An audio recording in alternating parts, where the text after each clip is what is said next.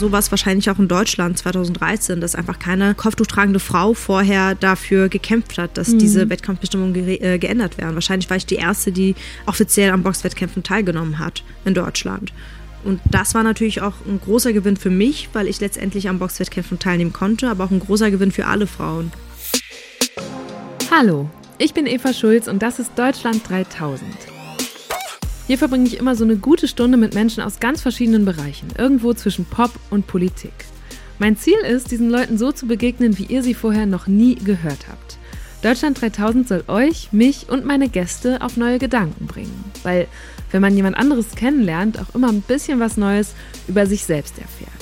Inzwischen gibt es über 50 Folgen von Deutschland 3000, aber noch keine einzige, in der eine Sportlerin oder ein Sportler zu Gast waren. Bis heute. Ich freue mich sehr, dass ich Zeyna Nasser kennenlernen durfte. Zeyna ist erst 22 und gilt als große Hoffnung des deutschen Boxsports. Dafür musste sie allerdings nicht nur im, sondern auch außerhalb des Rings einige Kämpfe austragen.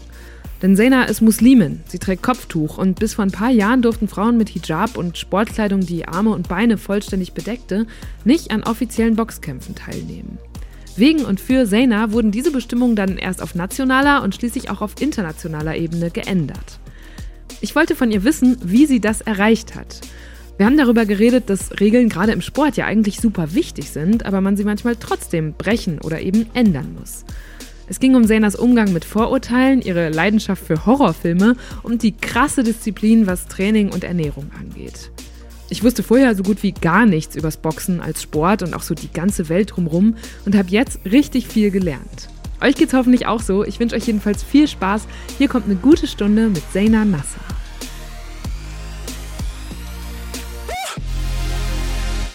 Zeyna, wo kommst du gerade her? ich komme tatsächlich vom Sport, vom Training, mein allererstes Training und habe jetzt ein bisschen Zeit und dann muss ich wieder zum zweiten Training. Und wie sieht überhaupt dein Trainingsplan so über die Woche aus? Machst du das jeden Tag zweimal? Ich trainiere tatsächlich zweimal täglich am Tag, manchmal sogar dreimal. Habe dann an einem Tag Regeneration, was natürlich sehr wichtig ist, um dem Körper einfach eine Pause zu geben. Aber sonst trainiere ich tatsächlich jeden Tag zweimal. Krass. Also das, das klingt fast wie ein Vollzeitjob.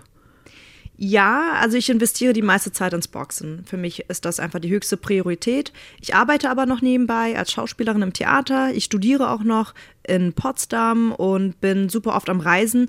Dennoch ist für mich einfach wichtig, dass ich täglich ähm, zweimal trainiere, beziehungsweise meinen Trainingsplan ähm, folge.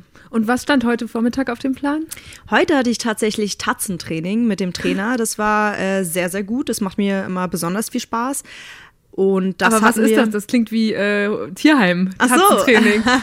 Tatzentraining. Äh, da haben wir so eine naja, die nennen sich halt einfach mal Tatzen. Mhm. Der Trainer hält sie dann für dich und äh, du boxst dagegen. Ah, das sozusagen. sind so diese Schaumstoff ja, oder genau. so ein bisschen was Festeres, genau. was er dir so Tatzen, hinhält, ne? beziehungsweise Pratzen, so heißen sie ja, auch.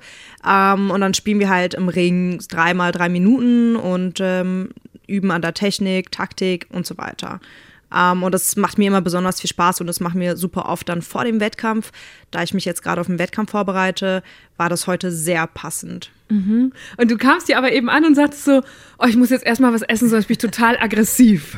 Na, aggressiv nicht. Oder, ähm, ja. Also ich bin da schon mit meinen Emotionen, die habe ich auf jeden Fall unter Kontrolle, aber es kommt schon vor, dass ich dann einfach gereizt bin, ah ja, wenn, gereizt ich, war das Wort, ja. wenn ich äh, nach dem Training erstmal nichts zu essen bekomme, weil das Training ja super anstrengend war und da merke ich, ich brauche das jetzt einfach. Vor allem, um schneller zu regenerieren, um dann zum zweiten Training zu fahren. Das ist ganz gut, dann machen wir vielleicht zum Reinkommen jetzt direkt die Entweder-Oder-Fragen, die ich immer bei Deutschland 3000 ah, dabei habe. okay. Und ich lege los mit Horrorfilmen. Saw oder The Ring?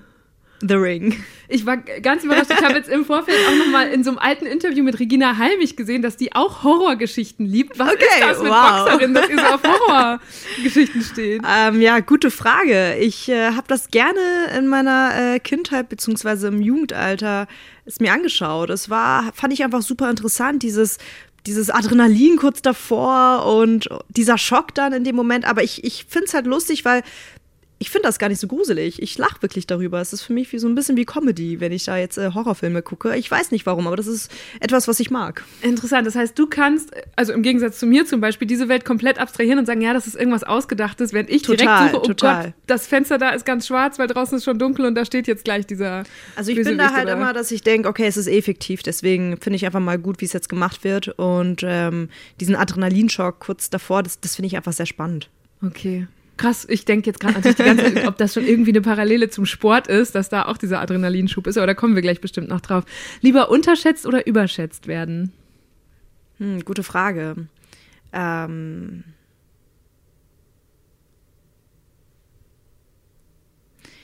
ich denke, ich muss mal kurz überlegen.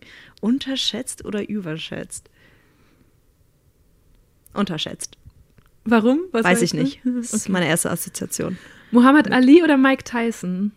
Wow. Beide? Ja, Muhammad Ali. Okay, aber immer eine Entscheidung. Du kannst einmal einen Joker ziehen, aber Okay, es kommen ah, auch ja. noch ein paar. Okay. Fußball oder Basketball? Basketball. Mama oder Papakind? Mamakind. Theater oder Kino? Kino. Wrestling oder Mixed Martial Arts? Mixed Martial Arts. Echt? Ja. Ich habe gelesen, dass du mit deinem Papa immer Wrestling guckst. Habe ich auch. Ja? Aber äh, mit der Zeit habe ich mich dann auch sehr dafür interessiert, für MMA und habe mir da auch Profikämpfe angeschaut und das fand ich dann einfach super interessant.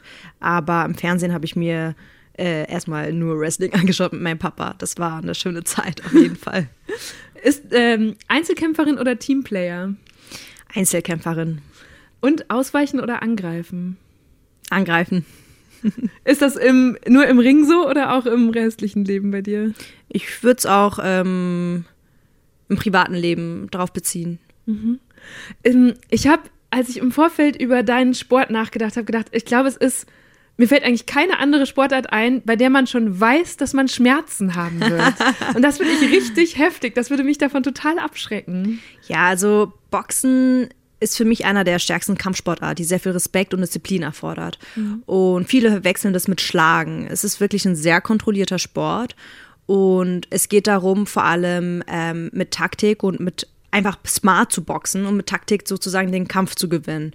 Und natürlich ist es halt aber auch wichtig, dass man erstmal ordentlich trainiert, weil für mich die Vorbereitung der Schlüssel ist.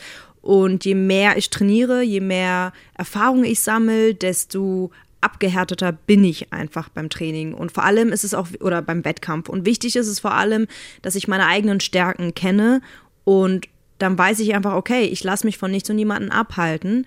Und wenn ich da mit einem starken Selbstbewusstsein reingehe und sage, okay, es wird jetzt heute mein Sieg und mein Ziel ist es, nicht getroffen zu werden oder was auch immer, aber ich kenne meine Stärken, dann fühle ich mich eigentlich ganz sicher und mache mir jetzt keine Gedanken darüber, wie es aussehen könnte.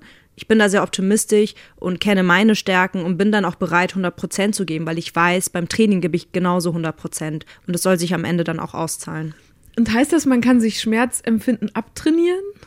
Ich, ähm, ja, natürlich. Also als ich angefangen habe, habe ich auch erstmal gedacht, was Boxen? Ich möchte jetzt nicht sofort im Ring sein und mit anderen boxen und ich bin doch noch gar nicht erfahren darin. Und ähm, es hat aber ganz langsam angefangen. Wir haben erstmal an der Taktik gearbeitet, Technik gearbeitet.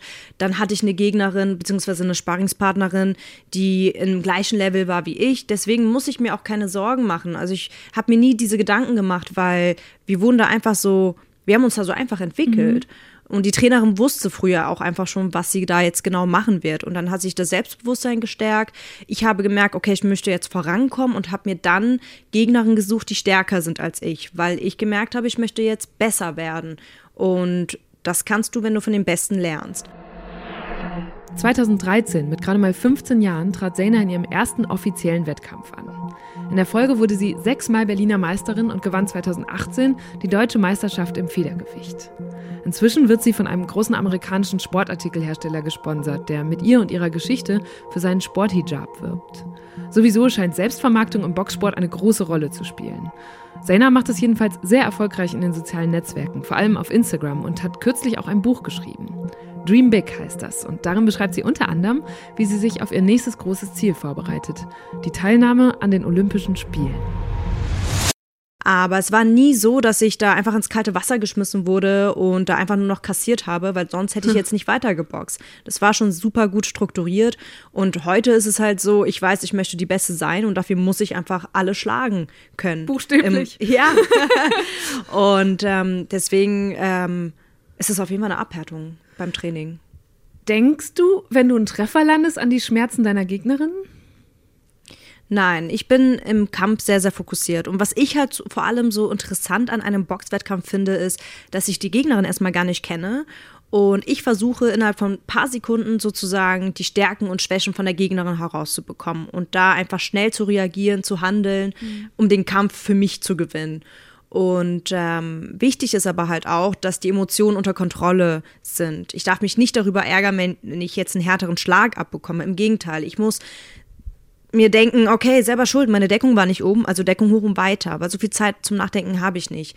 Ich bin sehr fokussiert und wichtig ist halt vor allem auch, dass ich zum Beispiel ähm, alles um mich herum ausblende und mich nur auf die Gegnerin fokussiere und auf die Stimme von meinem Trainer in der Ecke.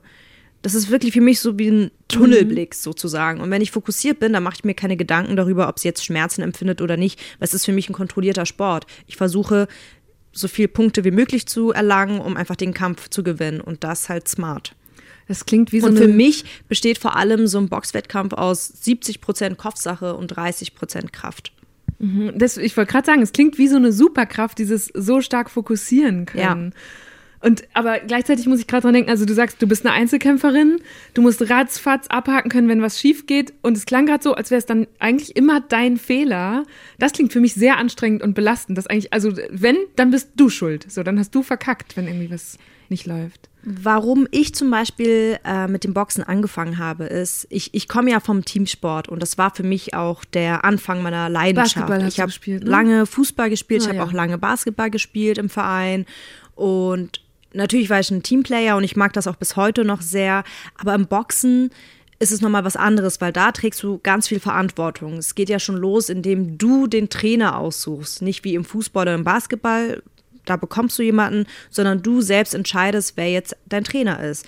Und du strukturierst deinen Trainingsplan mit deinem Trainer. Du kannst flexibel sein. Ich könnte theoretisch auch irgendwo hinreisen und dort mein Boxtraining machen, weil da kann ich flexibel sein, weil ich weiß, ich fliege jetzt alleine hin und nicht mit einem ganz großen Team. Natürlich bin ich aber im Boxen nicht alleine. Ich habe natürlich trotzdem mein Team um mich herum, aber im Ring stehe ich alleine und da kommt es drauf an, wie gut ich vorbereitet bin, weil wenn ich gewinne, weiß ich, okay, ich habe gewonnen und wenn ich verliere, weiß ich auch, dass ich verloren habe. Und da merke ich immer wieder, und ich verliere total ungern und da merke ich halt, dass ich ähm, mir danach auch immer diese Gedanken mache und mich mit mir selbst beschäftige, weil es einfach wichtig ist, mit meinem eigenen Potenzial zu arbeiten, weil dann merke ich immer, dass ich Dinge beim nächsten Mal besser machen kann. Dass ich zum Beispiel auch oder die Frage, wie ich mit Niederlagen umgehe, die halt genauso wichtig ist und dass ich halt sowas auch akzeptiere, weil im Sport lernt man nach Niederlagen wieder aufzustehen und weiterzumachen mhm. und niemals aufzugeben. Und wenn ich ein gutes Team um mich herum habe, dann schaffe ich das auf jeden Fall. Aber wie gesagt, im Ring stehe ich letztendlich alleine da. Mhm. Ja, es klingt für mich, als wäre das auch die quasi die Fläche, wo man am meisten angreifbar ist dann als Sportlerin, wenn du dann in deinem Kopf nicht komplett klar bist. Also mir wird gerade klar, wie abhängig du davon bist, dass du als Persönlichkeit ausgeglichen bist, in dir ruhst, weil du sagst, es geht ja am Ende, wirst du ständig dich selber reflektieren. Mentale Stärke ist super wichtig in einem Boxwettkampf und du musst auch einfach eine gute Laune haben. das ist wirklich sehr wichtig, weil es kann natürlich sein, dass du dann ähm, an einem Tag keine gute Laune hast und du weißt, du hast jetzt gleich einen Wettkampf und du bist stark und ähm, es wäre eigentlich auch dein Kampf, aber dadurch, dass du einfach gereizt und abgelenkt und unfokussiert bist, äh, verlierst du den Kampf. Und das ist super ärgerlich für, für die Person sozusagen. Mhm. Und deswegen ist es einfach wichtig, dass du alles frei bekommst vor dem Kampf. Also der Kopf, der muss einfach komplett frei sein. Und das ist für mich einfach, oder das kann ich halt im Training ganz gut, mich komplett auspowern, den Kopf frei bekommen, geduldiger zu werden. Ähm, ich wollte noch was sagen, jetzt habe ich es wieder vergessen. Hast du einen Trick vor einem Kampf, wie du dann so runterfährst und zu dir kommst? Ja, ich versuche mich mit mir selbst zu beschäftigen in einem ruhigen Ort. Ich höre gerne Musik und habe da meine eigenen Rituale. Ähm, ist das Musik, die dich, die so dich beruhigt oder die dich hochpumpt? Je nachdem, wie ich mich gerade fühle. Mhm. Manchmal ist es so Musik, die mich hochpumpt und manchmal wirklich nur ganz entspannte Musik. Und manchmal sind es halt auch einfach nur Gespräche mit dem Trainer. Mhm. Was sagen, wie reagieren Leute, wenn du denen erzählst, dass du Boxerin bist? Viele sind erstmal geschockt und glauben das nicht, aber nachdem die dann vielleicht mal zwei, drei Sekunden Schattenboxen von mir sehen, dann sind die wirklich sehr, sehr äh, geschockt und äh, positiv überrascht und finden das richtig cool. Also cool sieht es definitiv aus, wenn Sena auf Instagram ihr Training dokumentiert, obwohl mir da schon nur vom Zugucken der Schweiß ausbricht. Two, Ich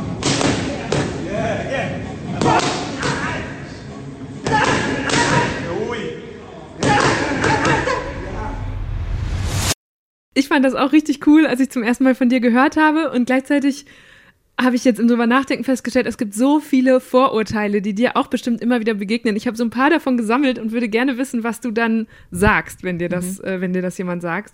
Zum Beispiel, Boxen ist kein Sport, sondern nur Prügeln und Boxer haben alle ein Gewaltproblem. wow. Ähm, also ich kann ja mal allgemein sagen, wie ich mit sowas umgehe. Und zwar ähm, ich denke, eine starke Frau zeichnet vor allem aus, sich nicht mit solchen Unwahrheiten zu beschäftigen. Und ich bin sehr fokussiert und optimistisch und ich habe meine Ziele und wenn ich mir ein Ziel setze, tue ich alles dafür, um diese Ziele zu erreichen. Und ich lasse mich von nichts und niemanden abhalten. Mir ist es wichtig, dass ich vor allem auch andere Frauen und Jugendliche und auch Männern motivieren kann, das zu tun, worauf sie selber Lust haben, dass sie selbstständig Entscheidungen treffen, weil das ist für mich das Wichtigste im Leben, selbstständig Entscheidungen zu treffen. Und auch wenn ich sowas zu hören bekomme, dann versuche ich das entweder zu ignorieren oder wenn ich das manchmal doch zufällig mal lese, sehe ich das als Motivation und denke mir, okay, dir passt das nicht, dann mache ich genauso weiter. Weil es ist mein Leben, es sind meine Entscheidungen. Mhm. Und mir ist es einfach wichtig, den Menschen zu zeigen, du kannst selbst für dich entscheiden, was gut ist und was nicht. Und lass dich niemals von irgendjemandem abhalten lassen ähm, oder dir vorschreiben lassen, wie du zu leben hast. Weil wenn du davon überzeugt bist und wenn du mit Leidenschaft dabei bist, dann kann dich nichts aufhalten.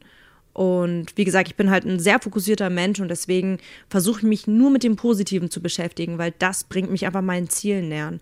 Ich habe früher, als ich da irgendwie immer wieder mal Hasskommentare bekommen mhm. habe oder Beleidigungen, unter anderem auch Drohungen, ähm, habe ich mich natürlich sehr darüber geärgert und ich war super traurig und habe es nicht verstanden mit 13, ähm, warum Menschen so über mich denken, die mich nicht mal kennen und dann noch irgendwas erzählen, was nicht stimmt. Aber ich habe gemerkt, es macht einfach keinen Sinn, sich damit zu beschäftigen. Es ist viel, viel schöner zu sehen, dass ein kleines Kind zum Beispiel durch mich mit dem Boxen angefangen hat und dass sie dadurch jetzt oder er ein stärkeres Selbstbewusstsein bekommen haben. Weil ich habe unglaublich viel Selbstvertrauen durch das Boxen gewinnen können. Und das möchte ich gerne so weitervermitteln. Mhm. Weil du darfst niemals an dich selber zweif an dir selber zweifeln. Du musst an dich glauben. Und du musst Menschen um dich herum haben, die auch an dich glauben. Und dann ist es eigentlich relativ egal, was die Menschen sagen. Vor allem die dich nicht kennen. Es ist einfach wichtig, dass du fokussiert bleibst. Hm, jetzt hast du ja auch gesagt, du bist in einer Vorbildfunktion, du sprichst ja dann quasi auch mit für diesen Sport. Deswegen finde ich, brauchst du ja schon auch Antworten, wenn jemand kommt und sagt, ja, aber dieser Sport ist, keine Ahnung, anderes Vorurteil ist so eine Unterschichtensportart. Ähm, also ja, dann probierst du doch einfach mal aus und dann wirst du mhm. schon ganz schnell merken, dass es ganz anders ist. Wie ich bereits schon erwähnt hatte, ist Boxen für mich einer der stärksten Kampfsportarten, die sehr viel Respekt und Disziplin erfordert. Und das Erste, was uns beim Training beigebracht wurde, ist, alles, was wir jetzt im Ring hier machen, dürfen wir nicht draußen anwenden. Außer wir müssen uns selbst verteidigen. Das ist nochmal was anderes. Aber Respekt, Respekt vor dir selbst, Respekt vor der Gegnerin, ähm, das ist halt einfach wichtig im Boxen. Und wie ich bereits erwähnt hatte, besteht für mich Boxen aus 70 Prozent Kopfsache und 30 Prozent Kraft.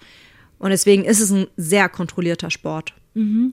Ich musste mich jetzt auch erst noch mal reinarbeiten in diese ganze Industrie, die auch zu dem Sport gehört. Es kommt mir ein bisschen vor, dass das ja auch ja eine der auf jeden Fall stärker kommerzialisierten Sportarten ist, oder? Inwiefern? Na, zum Beispiel, weil diese Shows, also allein die Tatsache, dass es ja so mehrere Verbände gibt, die diese Weltmeistertitel vergeben, das hat mich total verwirrt, dass es so viele Titel gleichzeitig gibt.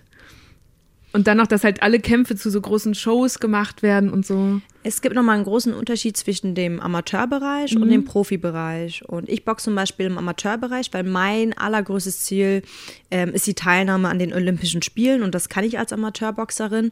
Und mein Vorteil ist zum Beispiel auch, dass ich super viele Wettkämpfe haben kann, theoretisch. Ich könnte theoretisch jede Woche kämpfen. Ja, weil die selbst organisiert sind dann, ne? Unter ja, anderem, ja. genau, aber weil ich mich halt nicht sozusagen wie im Profibereich auf einen einzigen Wettkampf vorbereite, äh, wo dann alles unterschrieben wird, ein Vertrag gemacht wird und ich dann weiß, okay, ich bereite mich jetzt, keine Ahnung, ein Jahr lang nur auf diesen Wettkampf mhm. vor.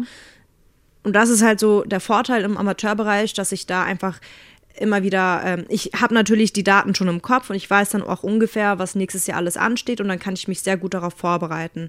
Aber es sind einfach mehrere Kämpfe, nicht wie jetzt im Profibereich, mhm. der ja. eine einzige Kampf. Und ähm, wenn ich einmal im Profibereich bin, kann ich auch nie wieder zurück zum Amateurbereich. Und dadurch, dass ich einfach viel mehr ähm, Erfahrung sammeln möchte und das im Ausland, habe ich mich erstmal dafür auch entschieden, im Amateurbereich zu bleiben. Vor mhm. allem, weil für mich auch erst 2019 die Wettkampfbestimmungen auf der ganzen Welt geändert worden sind. Das heißt, vorher durfte ich gar nicht international boxen und diese Erfahrungen sammeln, die andere vielleicht gemacht haben mhm. im Boxen. Ja, eigentlich darauf wollte ich auch hinaus, dass alles so ein bisschen anders organisiert ist, als ich das woanders her kenne. Woanders gibt es eine Liga, da gibt es einen Turnierplan und man weiß dann und dann ne, äh, muss ich performen, äh, dann geht es darum, was für ein Ergebnis wir erreichen oder äh, eine Einzelperson erreicht als, als Sportlerin. Und das ist beim Boxen anders. Ihr, du suchst dir immer die nächste Gegnerin, an der du dich messen willst. Oder sie spricht dich an oder wie muss ich mir das vorstellen? Nein, nein, überhaupt nicht. So ist es halt im Profibereich. Im mhm. Amateurbereich ist es so, dass die Wettkämpfe schon lange vorher feststehen. Turniere, äh, Meisterschaften und ich merke dann, okay, da passt es mir sehr gut. Der Trainer äh, möchte auch, dass ich da boxe und meldet mich dann erstmal an. Und dann wird geschaut, wie viele in meiner Gewichtsklasse sind. Mhm. Und natürlich wird darauf geachtet, äh, wie viele Kämpfe sie ungefähr hat, aber wenn sie 18 ist, ist es eigentlich auch relativ egal, also ab 18 ist es eigentlich egal, wie viel Erfahrung du gesammelt hast, ähm, weil dann kannst du theoretisch gegen jeden kämpfen. Da ist nur noch die Gewichtsklasse sehr wichtig. Und ja. Welche Gewichtsklasse ist deine? Federgewicht. Ich boxe bis 57 Kilogramm. Mhm. Und gerade eben hast du mir auch erzählt, jetzt gerade ist diese heiße Phase vor dem Kampf da geht es auch immer darum, bist du dann jetzt gerade in dieser Gewichtsklasse, oder? Ähm, jetzt versuche ich mich sozusagen ähm, langsam, langsam dem Gewicht anzupassen. Also ich wiege jetzt ein bisschen mehr als mhm. 57 Kilogramm, was aber eigentlich ganz gut ist, weil wir versuchen von oben nach unten zu kommen. Und jetzt habe ich noch genug Zeit, auf jeden Fall am letzten Tag 57,0 auf der Waage zu haben. Du beschreibst auch in deinem Buch eine Situation, ich glaube, vor dem letzten, vor deinem letzten Kampf um die Meisterschaft, wo du drei Kilo leichter warst als die Gegnerin. Und das waren, du hast da, glaube ich, geschrieben, es macht Weltenunterschied. Auf jeden Fall. Warum ist das so? Also, du trägst natürlich nochmal eine komplett andere Masse mit dir und für mich macht sogar ein Kilo jetzt schon einfach viel aus im Boxen. Und wie gesagt, es wird ja vor allem im Boxen nur auf die Gewichtsklasse geachtet. Das ist ja relativ egal, wie alt und wie groß, wie groß und ja. alles mögliche. Das ist super egal. Es geht einfach nur um das Gewicht. Und je mehr Masse du mit dir trägst, desto mehr Kraft hast du zum Beispiel. Natürlich gibt es da nochmal Vorteile, Nachteile. Es kann sein, dass du dann schneller bist oder langsamer oder was auch immer.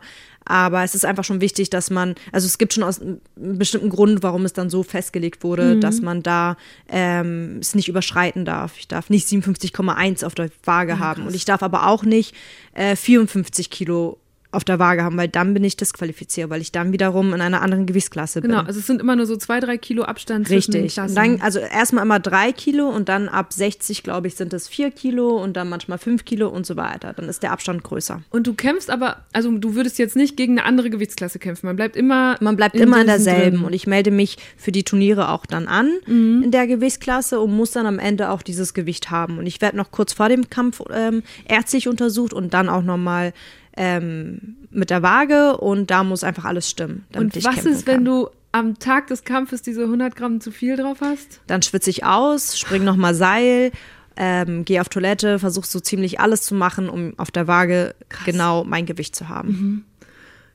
Ähm, ja, finde ich richtig krass. Also diese ganze, dass man dann Disziplin. So, ja, ja, Disziplin. ja, das, dazu habe ich gleich auch noch ein paar Fragen. Ähm, was ist der aufregendste Moment an so einem Kampftag? Ich erinnere mich immer noch ganz gut, dass ich mich eigentlich sehr auf den Kampf freue. Ich bin auch erstmal gar nicht aufgeregt, aber dieses kurz vor dem Wettkampf, da merke ich, sobald ich jetzt irgendwie meine Handschuhe schon trage und der Trainer mir jetzt nochmal Tape rummacht um die Handschuhe, dann weiß ich, wow, jetzt geht's gleich mhm. los. Und jetzt kann ich theoretisch nicht mehr auf Toilette gehen. Das heißt, es wird jetzt wirklich ernst. Und da merke ich, dass ich doch aufgeregt bin, aber es ist so eine positive Aufregung. Und das ist für mich so dieser spannende Moment, wenn ich dann der Weg sozusagen von der Kabine bis zum Ring, bis in der Ecke, bis ich dann in der Ecke stehe. Und ähm, da habe ich so, bin ich voller kompletter Adrenalin und sehe dann äh, meine Leute um mich herum und das ist für mich ein sehr, sehr spannender Moment. Und sobald ich aber dann wieder im Ring bin und kurz nochmal untersucht werde, äh, merke ich einfach wieder, wie, wie fokussiert ich einfach bin. Und da blende ich wieder alles komplett aus. Interessant, dass Zayna genau diesen Moment nennt, weil das auch der ist, an den ich als absolute Laien immer denke, wenn es ums Boxen geht. Ich bin in den Nullerjahren aufgewachsen und damals wurden die Kämpfe von den Klitschkos oder Regina Halmich live im Fernsehen übertragen mit Hammerquoten. Über 11 Millionen Leute sahen zum Beispiel zu, als Vitali Klitschko gegen Kevin Johnson in den Ring stieg. Das war die Hochzeit von Boxen als großem Event mit so richtig viel Medienrummel. Mit dem letzten großen Kampf von Wladimir Klitschko 2017 ging diese Ära zu Ende. Seitdem sind das Interesse und die Einschaltquoten bei Boxkämpfen stark zurückgegangen. Vielleicht auch, weil es an deutschen Boxerinnen und Boxern fehlt, die mit ihrem Talent und ihrer Persönlichkeit ein größeres Publikum begeistern. Zayna könnte so eine werden und ich glaube, das weiß sie auch. Auch deshalb vermarktet sie sich und ihre Geschichte so intensiv. Momentan betont sie allerdings in Interviews immer, dass ihr Ziel jetzt erstmal Olympia ist und darauf kommen wir gleich auch noch.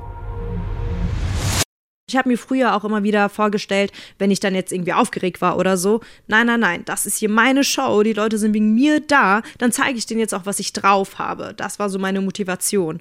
Ähm, zudem ist auch meine Motivation beim Training zum Beispiel, ich möchte nicht verlieren und ich möchte nicht am Wettkampftag irgendwas bereuen und sagen, hätte ich mal mehr gemacht, mhm. hätte ich mal mehr trainiert. Weil sowas kam schon mal vor. Auch wenn ich gewinne, denke ich mir, nein, heute war der Kampf nicht gut. Hätte ich mal noch mehr trainiert oder noch besser zugehört. Und deswegen gebe ich halt beim Training einfach 100 Prozent. Und deswegen ist für mich einfach die Vorbereitung der Schlüssel. Und ich möchte an dem Wettkampftag den Kampf nur noch genießen, weil ich weiß, wie hart ich trainiert habe. Ich kenne meine Stärken, meine Schwächen. Ich möchte den Kampf genießen, ich möchte schlau boxen und mir da einen Titel holen. Erinnerst du dich dran, noch bevor du mit dem Boxen angefangen hast, wann du Boxen als Sport zum ersten Mal wahrgenommen hast? Ich habe mit 13 mit dem Boxen angefangen und habe kurz davor Videos von boxenden Frauen im Internet gesehen. Und das hat mich super inspiriert, weil ich das vorher einfach überhaupt nicht kannte. Und ich dachte mir, okay, wenn die es können, dann kann ich das auch. Und mein Bruder zum Beispiel hat früher auch ähm, Thai-Boxen und MMA gemacht. Und das hat mich zu der Zeit überhaupt nicht interessiert. Ich habe Basketball und Fußball und Tischtennis gespielt und ganz viele andere Sportarten ausprobiert. Aber als ich gesehen habe, dass es Mädchen und Frauen gemacht haben, hatte ich plötzlich ganz, ganz großes Interesse. Und ich habe mir sofort mit meiner Freundin ein Probetraining ausgesucht und wir sind hingegangen und seit dem Tag habe ich mich wirklich ins Boxen verliebt. Und erst im Nachhinein habe ich mich auch für das interessiert, was mein Bruder macht. Und allgemein Kampfsport fand ich mhm. einfach super interessant. Aber nur, weil ich in dem Moment diese Frauen vor mir hatte, die das auch gemacht haben. Und dann habe ich mich angefangen, damit zu beschäftigen. Und mit 13 habe ich dann auch direkt angefangen. Und was hat dein Bruder dann dazu gesagt oder generell deine Familie? Meine Familie war erstmal ein bisschen geschockt, wie wahrscheinlich äh, jede Elternteile, die dann erstmal erfahren, dass die Tochter oder der Sohn boxen möchte. Aber mir war es einfach wichtig, denen zu zeigen, worum es wirklich im Boxen geht und was ich, wie ich mich da weiterentwickle. Weil mittlerweile spielt es einfach im Alltag eine sehr, sehr wichtige Rolle für mich. Mhm. Und ich habe zum Beispiel meine Grenzen finden können. Ich habe Verantwortung übernommen.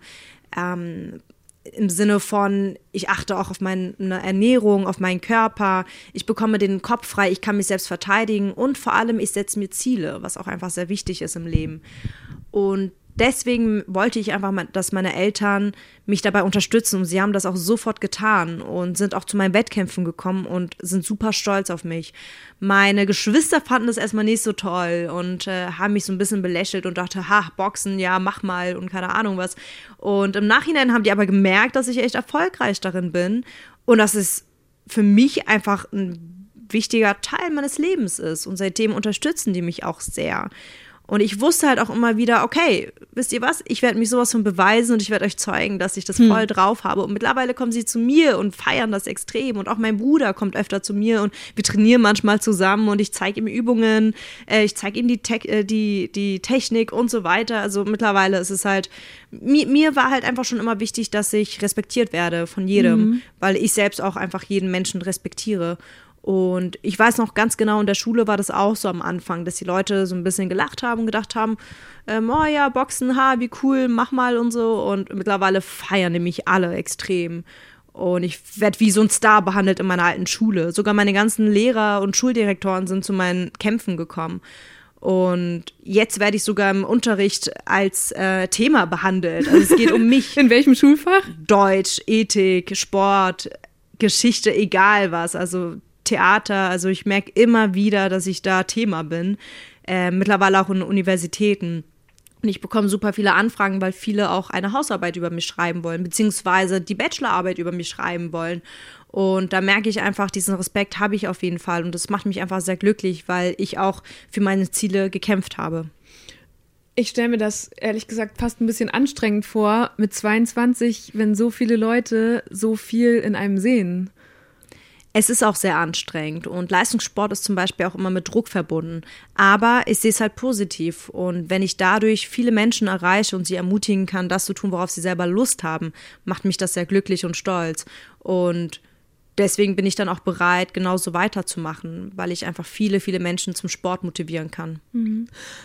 Manche Teile in der muslimischen Community sehen das ja kritisch, wenn Frauen als Sportlerin auftreten, zumal wenn es so körperbetonte Sportarten oder Sportkleidung ist. Wie gehst du mit dieser Kritik um oder wie, wie hat dich das bisher erreicht? Ich verstehe die Kritik nicht. Letztendlich kommen diese Nachrichten von sehr unterschiedlichen Menschen, mhm. nicht nur von der muslimischen Community. Und dass allgemein eine Frau boxt, ob ich jetzt ein Kopftuch trage oder nicht, ob ich religiös bin oder nicht. Ich wurde so erzogen, dass ich mich schon immer frei entscheiden konnte. Ich habe angefangen zu studieren, ich habe mich fürs Boxen entschieden, ich spiele Theater, ich reise ganz viel und ich habe mich dann erstmal gewundert, dass ich, als ich erfahren habe, dass ich im Boxen nicht mit meinem Kopftuch teilnehmen kann, dass ich mich da nicht frei entscheiden konnte, weil sonst konnte ich es ja immer in meinem mhm. ganzen Leben. Und da habe ich angefangen, mich damit auseinanderzusetzen und meine Trainerin zum Beispiel hat sich sofort damit beschäftigt und hat es geschafft, für mich 2013 die Wettkampfbestimmung in Deutschland erstmal zu ändern. Die, ich finde es schön, wenn du von den freien Entscheidungen sprichst, weil du dich ja auch ganz bewusst und sehr früh für das Kopftuch entschieden hast. Deiner Mama war das, glaube ich, sogar zu früh, oder? Richtig. Wie war das? Wie alt warst du? Vielleicht kannst du es einmal erzählen. Ich war acht Jahre alt und habe gemerkt, dass meine, nicht gemerkt, also ich war acht Jahre alt und habe gesehen, dass meine Schwester ein Kopftuch trägt. Und für mich war sie oder ist sie auch immer noch eine Autoritätsperson. Und dann wollte ich es auch super gerne machen. Und dann meinte meine Mutter, warte wenigstens noch ein Jahr und dann kannst du ja noch mal schauen, ob du es willst, an deinem Geburtstag. Und dann war ich neun Jahre alt und dann habe ich mich dafür entschieden. Und warum wollte sie, dass du wartest? Also du beschreibst es ja auch ein bisschen dann so, dass der Moment, als du das angelegt hast, für dich, glaube ich, ein wie so ein Initiationsmoment war oder einer, der auf jeden Fall eine große Tragweite hatte. Ich habe natürlich eine Verantwortung äh, getragen und sie fand es einfach noch zu jung mit acht. Da hat sie gesagt, okay, ich gebe dir noch mal ein Jahr, weil sie verbietet es mir natürlich nicht, aber sie wollte auch nicht, dass ich mich zu früh für etwas entscheide, wo ich jetzt einfach nicht dahinter stehen werde. Und deswegen ähm, hat sie mir noch mal ein Jahr lang Zeit gegeben, weil sie gedacht hat, vielleicht entscheide ich mich noch mal anders. Mhm. Und dann war es auch soweit und dann habe ich mich dafür entschieden. Kannst du beschreiben, welche Bedeutung das Tuch für dich heute hat? Es hat für mich einfach was sehr Privates. Mhm. Hast du als Kind schon wahrgenommen, dass es da Vorurteile in Deutschland gibt oder gab? Ich denke, jeder Mensch wurde schon mal mit irgendwelchen Vorurteilen konfrontiert. Ich habe aber einfach gelernt, dass es nicht wichtig ist, sich damit zu beschäftigen, sondern einfach fokussiert zu bleiben. Kannst du beschreiben, wie sich die Lage seitdem entwickelt hat? Wie nimmst du das wahr? Ist das besser geworden? In Deutschland? Ja. Ich habe das Gefühl, dass die jüngere Generation einfach eine komplett andere Energie hat und es hat sich einfach super viel entwickelt. Ich meine, wir leben im 21. Jahrhundert und da sollte sich jeder für sich selbst irgendwie Entscheidungen mhm. oder sich für etwas entscheiden. Und ich denke, ich, ich habe auf jeden Fall Hoffnung, dass wir in einer friedlichen äh, Welt oder Gesellschaft oder Zukunft leben werden, je nachdem, wie wir uns selber verhalten. Und deswegen ist für mich einfach super wichtig, dass ich da jeden zum Sport motivieren kann, weil man da so viel Neues dazu lernt. Vor allem, es werden auch Werte vermittelt, die du sonst vielleicht auch woanders nicht lernst. Und deswegen bin ich einfach wirklich super glücklich, wenn ich da Leute zum Sport motivieren kann. Ach, ehrlich gesagt bin ich ein bisschen enttäuscht, dass Zaina sich so wenig auf Themen abseits des Sports einlässt. Versteht mich nicht falsch. Ich kann völlig verstehen, dass zum Beispiel die Entscheidung, warum eine Frau das Kopftuch anlegt, etwas sehr Persönliches und Privates ist und sie darüber nicht sprechen will. Aber zugleich macht sie ja ihren Kampf dafür so sehr zu ihrer Story und positioniert sich als die Boxerin, die die Regeln geändert hat, dass ich gedacht hätte, dass sie auch zu den Regeln und gesellschaftlichen Normen außerhalb der Sportwelt etwas sagen wollen würde. Jetzt hast du gerade schon gesagt, 2013 habt ihr erwirkt, dass Richtlinien oder Regeln in Deutschland zum, zunächst äh, geändert wurden. Ähm, wie war das, als du erfahren hast, nee, äh, Moment, es ist gerade noch gar nicht so, ich kann jetzt nicht an Wettkämpfen teilnehmen, wenn ich das Tuch trage. Du hast eben ja einmal gesagt, der Sport hat für dich immer die oberste Priorität. Gab es jemals einen Moment, wo du gedacht hast, okay, dann muss ich das Tuch abnehmen oder was eher, Mist, dann muss ich auf den Sport verzichten? Also da zum Beispiel verstehe ich auch die Frage nicht, weil das wäre doch für mich Unterdrückung, wenn ich mich ähm, dafür entscheiden müsste, jetzt das Kopftuch irgendwie abzunehmen, mhm. nur weil ich nicht damit boxen darf. Als ich mit dem Boxen angefangen habe, war ich 13 Jahre alt und natürlich wollte ich nicht irgendwas Großes in der Gesellschaft bewirken und irgendwas verändern oder mich für etwas einsetzen. Ich war 13 und hatte total Lust zu boxen. Und als ich dann erfahren habe, dass ich nicht boxen darf, habe ich mich, wie gesagt, sehr gewundert, weil ich durfte mich schon immer für alle, also ich wurde wirklich so erzogen, dass ich mich immer für etwas selbst entscheiden konnte. Und dann habe ich gedacht, warum geht das jetzt im Sport nicht? Meine Trainerin hat mir aber gesagt, okay, weißt du was, du konzentrierst dich weiter auf den Sport und ich werde mich dafür einsetzen, mhm. dass die Wettkampfbestimmungen geändert werden. Weil wir werden uns für nichts entscheiden müssen, wir werden beides tun. Ja, und deswegen hatte ich dieses Vertrauen auch und habe mich sehr gefreut, dass ich da einfach weiter boxen durfte, mich weiter vorbereiten konnte. Und sie hat sich dann komplett darum gekümmert. Und ich hätte natürlich auch nichts anders gemacht. Ich hätte so lange weitergekämpft, bis es geändert wird. Mhm. Weil es ist meine Entscheidung. Als ich mich auf das Gespräch heute vorbereitet habe, war ich überrascht, dass das Thema religiöse Kleidung in den allermeisten Sportarten erst vor wenigen Jahren angegangen wurde, wenn es denn überhaupt schon diskutiert wird. Die FIFA zum Beispiel hob erst 2012 das Kopftuchverbot bei Fußballturnieren auf, nachdem sich sogar die Vereinten Nationen in die Debatte eingeschaltet hatten. Auch im Basketball hatten sich die Funktionäre jahrelang quergestellt. Sie argumentierten mit einer vermeintlichen Verletzungsgefahr und dass die Spielkleidung dann ja uneinheitlich aussehen könnte. Seit drei Jahren dürfen Basketballerinnen jetzt mit Hijabs antreten, solange sie innerhalb ihrer Mannschaft farblich einheitlich sind. Ein anderes Beispiel, nämlich Beachvolleyball, zeigt, wie viele Sportlerinnen durch so eine Änderung endlich Zugang zu den großen Turnieren bekommen.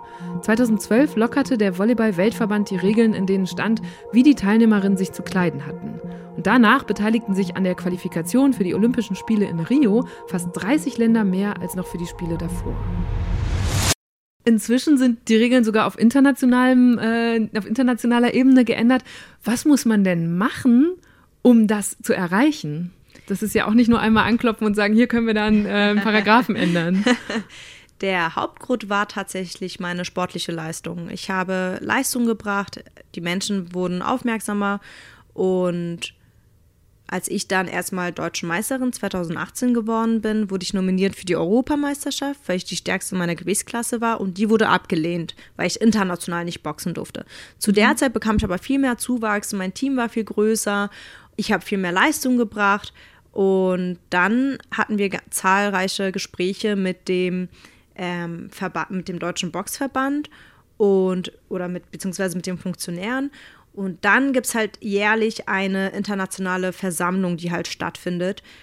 Und die fand dieses Jahr, beziehungsweise 2019 in Istanbul statt. Und da wurde ich in die Agenda gesetzt, weil ich einfach nochmal diese Aufmerksamkeit hatte und weil ich auch ständig da im Austausch mit den anderen war und auch gezeigt habe, dass ich es drauf habe und dass sie mich halt dabei unterstützen können ähm, weil ich auch diese Leistung bringen werde. Und dann habe ich, hat sich die Mehrzahl ähm, für mich entschieden. Also es brauchte dich als den Präzedenzfall sozusagen. Richtig. Von selber wären die da länger nicht drauf Naja, wenn halt kein anderer sich dafür einsetzen würde, ja. so war es wahrscheinlich auch in Deutschland 2013, dass einfach keine ähm, kopftuchtragende Frau vorher dafür gekämpft hat, dass mhm. diese Wettkampfbestimmungen ge äh, geändert werden. Wahrscheinlich war ich die Erste, die offiziell an Boxwettkämpfen teilgenommen hat in Deutschland. Und Regeln werden halt einfach gesetzt, aber es wurde dann letztendlich geändert, als ich gesagt habe, so geht das nicht. Und ich möchte boxen und ich bin auch gut darin. Und letztendlich haben wir es geschafft. Und das zeigt mir einfach, dass einfach alles möglich ist, wenn man mhm. dran bleibt. Und das war natürlich auch ein großer Gewinn für mich, weil ich letztendlich am Boxwettkämpfen teilnehmen konnte, aber auch ein großer Gewinn für alle Frauen. Ja, absolut. Das rührt mich auch gerade so, da beschäftigt mich gerade, dass ich denke, das ist ja auch zum Beispiel in, in allen möglichen politischen Themen so, ist dieses ein gutes Beispiel, wo man sieht, es kann eine oder ein Einzelner kann einen riesen Unterschied machen.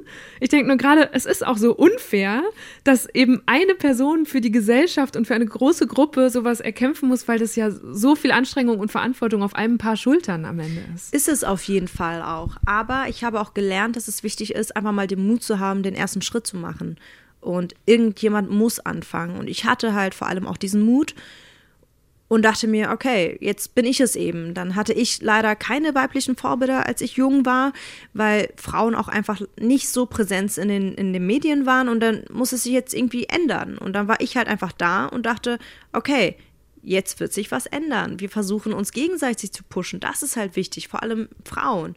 Und deswegen bin ich auch sehr froh, jetzt gesehen zu haben, dass ich sehr viele zum Sport motivieren konnte. Mhm. Ich habe dann, ähm, im, äh, als ich dein Buch gelesen habe und jetzt bei der Vorbereitung generell, ist mir nochmal bewusst geworden, wie wichtig Regeln ja eigentlich sind für Sportlerinnen und Sportler, ne? weil sie Fairness sicherstellen, weil sie euch vergleichbar machen. Richtig. Ist das irgendwas, was sich in deinem Denken vielleicht sogar auch in anderen Lebenssituationen widerspiegelt? Dass, gibt es so Regeln, für die du besonders dankbar bist oder welche, wo du sagst, oh nee, die müssen auch noch geändert oder mal gebrochen werden? ja, ich bin gespannt, was noch alles auf mich zukommt. Also ich setze mich letztendlich für Gleichberechtigung ein und weiß auf jeden Fall, dass ich immer weiter kämpfen werde, bis, damit es halt auch einfach fair ist am Ende.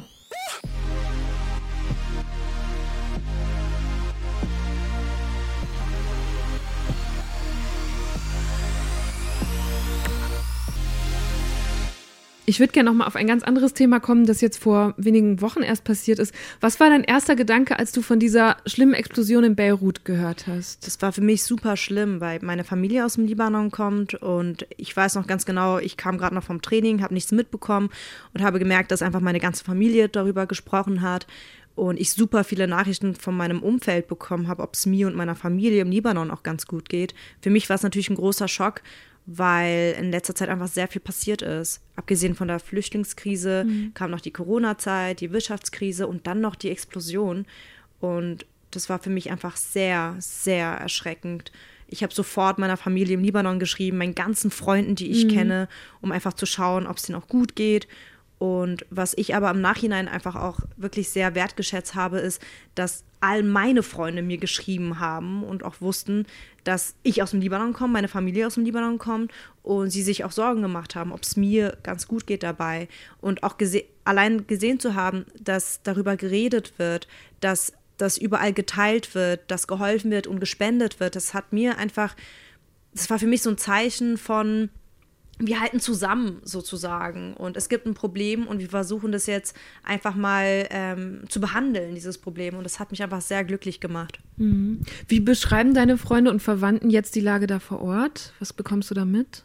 Also es bessert sich auf jeden Fall und sie haben auch super viele Spenden einsammeln können und ähm, es waren auch super viele Helfer vor Ort, die dann sozusagen daran gearbeitet haben, dass die Häuser wieder normal werden. Aber mehr weiß ich halt letztendlich auch nicht. Mhm. Hast ja auch im Buch beschrieben, dass das Land schon davor in der Krise war. Ne? Ganz viele Leute haben ja. ihre Jobs verloren. Es gibt eine Wirtschaftskrise, dann, wie du gesagt hast, gerade die Fluchtkrise. Was, was glaubst du, muss sich da ändern oder was würdest du dir wünschen für den Libanon? Ich weiß es nicht. Bist du selber. Zusammenhalten. Ja. Bist du da noch ab und zu? Also wie, wie würdest du sein? Ich bin, ich bin jährlich da und mache super gerne Urlaub, weil es ist einer der schönsten Länder für mich. Aber dieses Jahr war ich natürlich erstmal nicht im mhm. Libanon und bin einfach mal optimistisch und hoffe, dass sich das bessern wird. Bei vielen Beobachterinnen und Beobachtern ist diese Hoffnung für den Libanon gerade nicht mehr so groß. Der jahrzehntelange Bürgerkrieg belastet das Land bis heute und im vergangenen Jahr hat sich die Wirtschaftskrise nochmal zugespitzt. Seitdem haben Zehntausende Menschen ihre Jobs verloren. Die Armutsrate ist in die Höhe geschossen. Die Explosionskatastrophe im August ist für viele die Folge der krassen Korruption im Land. Wie sonst könnten 2750 Tonnen Ammoniumnitrat über Jahre unsachgemäß in einem Hafen gelagert werden. Bei dem Unglück starben mindestens 190 Menschen. Mehr als 300.000 verloren ihr Zuhause, weil ganze Stadtteile von Beirut und auch 80 Prozent des für das Land so wichtigen Hafens zerstört wurden. Infolgedessen trat die komplette libanesische Regierung zurück und wie es jetzt mit dem Land weitergeht, ist unklar. Und welche Rolle spielt die libanesische Kultur in deinem oder eurem Familienalltag? Naja, sehr hoch, weil meine Familie aus dem Libanon kommt und ich so dementsprechend libanesische Wurzeln habe. Und so wurde ich halt auch erzogen mit zwei Kulturen und das möchte ich auf jeden Fall beibehalten. Was wäre da so ein Beispiel, wo du sagst, das ist mir total wertvoll, das hätte ich nicht mitbekommen, wenn ich jetzt, keine Ahnung, nur mit der deutschen Kultur aufgewachsen wäre? es gibt super viele Sachen. Ich überlege gerade nur so, was ich gerne preisgeben möchte. ähm, also was ich halt einfach sehr wertschätze, ist, dass wir ja eine doch ziemlich große Familie sind im Libanon und meine Mutter zum Beispiel viele Geschwister hat, mein Vater auch ganz viele Geschwister hat. Und das finde ich halt einfach sehr schön, wenn ich dann im Libanon bin und dieses Gefühl habe, okay, die Familie ist riesig, wir sind alle super offen und es ist einfach ein schönes Gefühl. Und dann wiederum freue ich mich aber auch, wenn ich zum Beispiel in Berlin bei einer kleineren Familie bin und dann merke, das ist auch sehr schön. Ich habe jetzt meine Privatsphäre, meine Ruhe, aber ich schätze halt einfach beides sehr wert. Also ich ist halt schwierig. Also ich, ich mag einfach beide Kulturen sehr und bin mhm. einfach froh, dass ich so auch aufgewachsen bin und ähm, zum Beispiel auch die arabische Sprache lernen konnte und auch lesen konnte. Das war für mich einfach sehr wichtig. Ja. Ich ähm, habe mal in, eine Zeit lang in Israel und Palästina war ich unterwegs und habe da auch über die arabische Sprache, ich konnte die selber nicht lernen, aber ich würde die gerne irgendwann lernen. Die ist ja unheimlich schwer zu lernen. Ne? Das ist jetzt nichts, wo man sich mal ein Richtig. halbes Jahr hinsetzt und dann kann man schon im Supermarkt. Ähm, aber was ich schön fand, ich glaube, sie ist unheimlich reich, ja, unter anderem an so schönen Metaphern und so. Und ich denke, oh, boah, das befähigt einen zu nochmal ganz andere Geschichten erzählen können, Dinge anders ausdrücken können. Denkst oder denkst du auf Deutsch oder Arabisch oder beides so ein bisschen? Ich denke tatsächlich auf Deutsch. Also ich mhm. bin in Berlin geboren und deswegen war mir zum Beispiel auch schon immer wichtig, dass ich die deutsche Sprache sehr gut beherrsche. Aber zu dem gleichen Moment oder im gleichen Moment war es mir auch einfach wichtig, dass ich Arabisch sprechen kann. Und wir waren zum Beispiel, meine Geschwister und ich, auf einer arabischen Schule, mhm. äh, immer am Wochenende dann jeweils für zwei Stunden. Und ich kann mich noch sehr gut erinnern, dass ich immer gedacht habe, oh nein, ich habe jetzt keine Lust auf nochmal Schule. Ich bin doch schon von Montag ja. bis Freitag in der Schule. Aber ich bin meinen Eltern so dankbar, dass sie uns dahin gebracht haben, weil ich jetzt letztendlich super gut Arabisch lesen und schreiben kann. Mhm. Beziehungsweise gut. also ich merke immer wieder, wenn ich im Libanon bin, dass ich gerne, gerne noch besser sprechen wollen würde. Und dann komme ich immer wieder zurück und sage, okay, ab jetzt spreche ich nur noch Arabisch. Ja. Und dann komme ich her und nach zwei Wochen spreche ich wieder nur Deutsch. Es ist halt auch viel schwerer, wenn es nicht permanent um einen rum ist. Ist es auch, ne? natürlich. Aber dennoch finde ich es einfach sehr schön, dass ich dieses erlernen konnte. Mhm. Wir haben eben schon so angedeutet, diese ganze Frage von, wie diszipliniert müssen Sportlerinnen sein. Ich glaube, es ist sehr rübergekommen, dass du sehr ehrgeizig und sehr diszipliniert bist. Richtig. Warst du das schon immer oder wie wird man das? Also meine Mama hat gesagt, dass ich schon immer ehrgeizig war und dass ich immer alles dafür getan habe, eine Sache zu bekommen. So war es ja auch eigentlich im Boxen, als ich anfangen wollte. Sie wollten es erstmal nicht, aber meine Mutter wusste, ich werde jetzt so lange dranbleiben, bis sie sagen, okay, mach das. Und ich habe mich einfach schlau gemacht. Ich habe so ein bisschen recherchiert im Internet und dann habe ich einfach mal Boxpräsentation zu Hause gehalten. Und ich würde das immer und immer wieder machen. So mit PowerPoint oder wie? Nein, übertrieben gesagt. aber, aber ich stand da und habe so Vorträge gehalten. Meinte Mama, durch das Boxen werde ich schlauer und stärker und schneller und ich werde bessere Noten in Schulen bringen. Und ich, also ich habe super viele Argumente gebracht. Und da hat sie auch einfach nicht mehr Nein sagen können, weil da war sie nur noch so, okay, wow, du bist echt überzeugt davon und du wirst auch nicht aufgeben, na gut, mhm. dann mach das. Mhm. Und deswegen, ich war schon immer super ehrgeizig. Also wenn ich was wollte, dann habe ich es immer bekommen am Ende auch. Aber für mich ja. war es auch einfach wichtig, dass ich Sachen ausprobiere im Leben und dass ich halt auch offen dafür bin. Und das ist letztendlich auch mein Lebensmotto. Lerne für dein Leben, aber probier halt auch erstmal aus, weil sonst also ich, ich werde richtig oft gefragt, ob Boxen das Richtige ist für jemanden und ähm, ob er oder sie nicht schon zu alt sind, ob das nicht zu gefährlich ist, was ich davon halte, ob ich irgendwelche Tipps habe. Das Einzige, was ich sagen kann, ist, probier es einfach aus. Geh zum Training, guck, ob der Trainer ganz gut ist, schau, ob die Trainingsgruppe ganz äh, nett ist und dann wirst du schon merken, nach zwei Wochen Boxen, dass du nie wieder aufhören wirst. So hm. toll ist es. Aber du musst es halt einfach ausprobieren, weil letztendlich kannst du nur gewinnen. Entweder weißt du danach, okay, das ist, was ich jetzt machen will, oder du weißt, nee, das ist doch nicht, was ich machen will. und letztendlich ist für mich einfach wichtig, dass man vieles Neues ausprobiert und auch einfach mal zulässt, Neues zu machen. Wenn du gerade sagst, nie wieder aufhören, das habe ich mich im Vorfeld auch gefragt. Du bist, habe ich dir eben erzählt, die allererste Sportlerin, die ich im Podcast habe. und bei Sportlerinnen und Sportlern ist es ja anders als in vielen anderen Berufsfeldern, dass oft mit Anfang Mitte 30 oder so so ein Knick kommt. Also wenn man da so in diesem Leistungssport ist, wird das bei dir auch so sein, glaubst du, dass dann das irgendwann abfällt oder hörst du tatsächlich nie auf und nimmst immer weiter an Wettkämpfen teil und so? Ja, schauen wir mal. also muss man als um, ähm. Sportlerin einen Plan B haben? Es ist auf jeden Fall wichtig, dass man nebenbei noch sich was aufgebaut hat, weil Leistungssport ist halt auch immer mit einem Risiko verbunden und man weiß halt nie, was passiert. Ich weiß, dass das jetzt meine Zeit ist und warum ich auch so viel Energie habe, ist vor allem, weil ich weiß, jetzt macht mein Körper noch mit, jetzt bin ich noch fit, jetzt habe ich diese große Leidenschaft. Und das war für mich auch schon immer wichtig, dass wenn du etwas machst oder mit etwas beginnst, dass du wirklich mit 100% dabei bist, mit Leidenschaft dabei bist, weil dann wirst du auch erfolgreich darin sein. Du darfst niemals an dir selber zweifeln. Aber ich weiß natürlich nicht, was jetzt morgen passiert oder übermorgen oder nächste Woche oder nächstes Jahr oder meine nächsten zehn Jahre. Deswegen weiß ich, dass ich jetzt auch einfach den Moment genießen möchte und diese Zeit auch sinnvoll nutzen will. Und mal schauen, wie es sich dann einfach entwickelt bei mir. Mhm wir müssen auch, wenn wir über Sport reden, kurz über diese ganze Ernährungssache reden, ähm, weil du achtest da sehr drauf. Ne? Wir waren eben kurz noch was zu essen holen. Äh, da hast du schon gesagt, oh Gott, hoffentlich finde ich hier überhaupt was, weil es Richtig. eben diesen super strengen Ernährungsplan gibt. Und ich glaube, du isst wirklich nie Süßigkeiten, nie Fast Food, weil du da super diszipliniert sein musst. Oder wie, wie ernährst du dich denn überhaupt? Also eine Schwäche von mir ist natürlich doch äh, Schokolade und Süßigkeiten.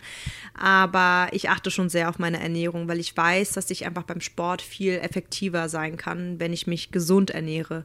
Zudem ist es auch einfach wichtig, dass ich gesund esse, damit ich auch besser regenerieren kann, dass ich besser schlafen kann. Und Sport ist meine höchste Priorität und deswegen muss ich alles dafür tun, um da einfach auch gut zu sein. Aber dennoch bin ich ein Mensch, der gerne nascht und wenn man das so wirklich in Grenzen hält, ist es okay. Aber jetzt kurz vorm Wettkampf achte ich natürlich sehr darauf, dass ich sehr, sehr gesund esse. Und ich achte auch darauf, wann ich was genau esse. Ähm, am Abend nichts mehr zu essen, äh, jetzt Brot einfach mal wegzulassen, Nudeln wegzulassen. Also es ist natürlich sehr komplex, aber es ist auch wichtig, dass ich mich damit auseinandersetze, damit ich einfach mehr Leistung im Sport bringen kann für manche Leute, Anwesende nicht ausgeschlossen, sind so äh, Süßigkeiten ja auch irgendwie eine Art von Belohnung oder zumindest so, man spricht ja auch so von Guilty Pleasures. Hast du was anderes in deinem Alltag, das das ersetzt? Also womit belohnst du dich zum Beispiel für so einen anstrengenden Trainings- und Arbeitstag? wenn du nicht nach der Schokolade greifen darfst. Naja, es ist ja das so? Training an sich. Also ich mhm. liebe es, wenn ich dann so nach dem Training das Gefühl habe, ich laufe gerade auf Zehenspitzen. So gut geht es mir dann.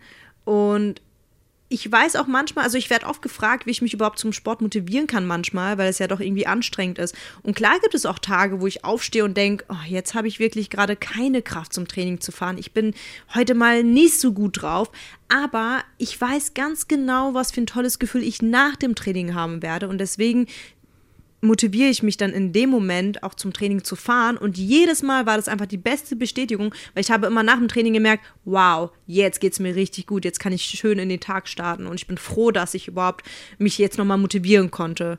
Und dadurch, dass ich dieses Gefühl halt einfach kenne, motiviere ich mich einfach. Es ist halt, ich brauche keine Belohnung, es ist halt einfach meine, mhm. ist ja, was ich halt liebe. Also wie gesagt, ich mache ja nichts, was ich nicht so wirklich mit 100% Leidenschaft mache, aber ja, das ist so voll mein Ding.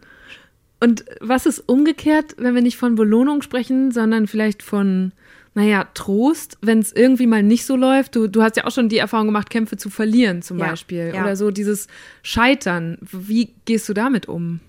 Naja, es ist wichtig, sich damit auseinanderzusetzen, weil man im Sport immer wieder lernen wird, wie man mit Niederlagen umgeht und dass es okay ist, dass man es mal akzeptieren muss, wenn man jetzt heute nicht die beste Leistung gebracht hat. Aber man lernt ja letztendlich davon.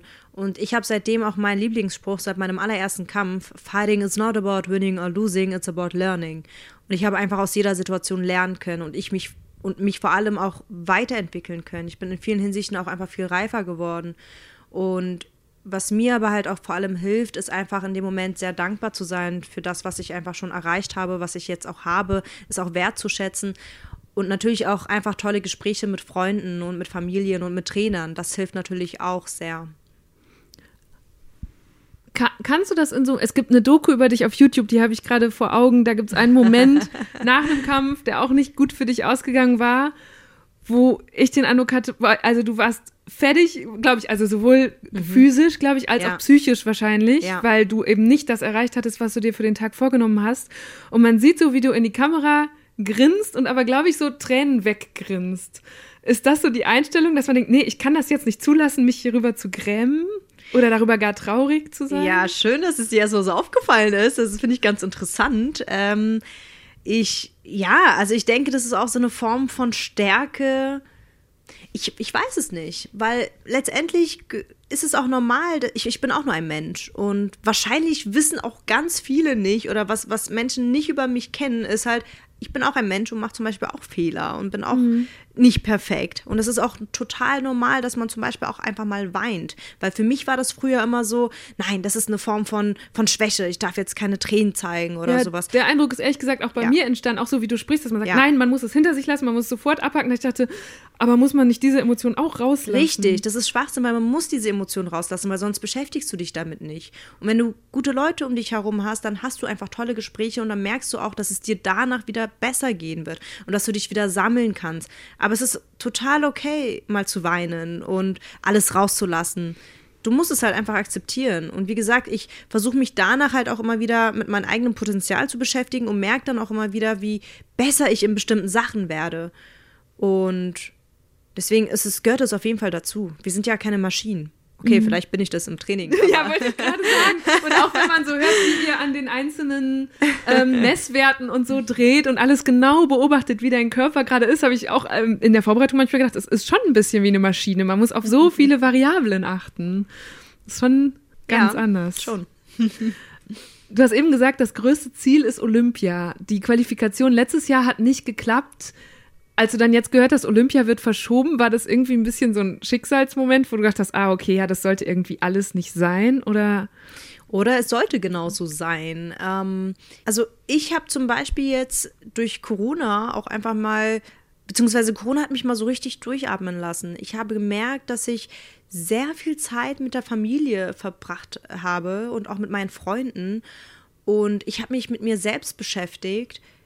Und ich habe Sachen halt auch einfach viel mehr wertgeschätzt. Ich habe einen neuen Trainingspartner gehabt. Ich, das heißt, ich bin halt auch die ganze Zeit am Training äh, dran geblieben. Und dennoch habe ich halt auch einfach neue Interessen entdecken können. Ich habe zum Beispiel super viel kochen und backen können, mhm. was ich vorher nie gemacht habe. Und ich habe neue Ziele gehabt und diese oder daran gearbeitet. Also ich, ich finde es eigentlich irgendwie ganz gut, so wie es dann jetzt letztendlich war. Aber allein zu sehen, dass ich halt trotzdem weiter trainiert habe, das hat mich aber sehr glücklich gemacht, weil ich dadurch auch einen Vorteil hatte. Weil ich gemerkt habe, dass sehr viele pausiert haben. Für mich gab es aber keine Pause, weil ich gedacht habe, nein, es gibt kein Hindernis. Ich werde jetzt immer weiter trainieren können und ich werde schon irgendwie eine Alternative finden. Natürlich hat sich das aber das Pensum komplett reduziert. Ich habe nicht täglich zweimal trainiert, sondern täglich einmal und ich habe neue Sachen, neue Trainingsmethoden lernen können. Aber dennoch habe ich mich die ganze Zeit fit gehalten und habe zu der gleichen Zeit viel Zeit mit der Familie verbringen können. Wir haben super oft zusammen gefrühstückt, was ich auch sehr wertgeschätzt habe.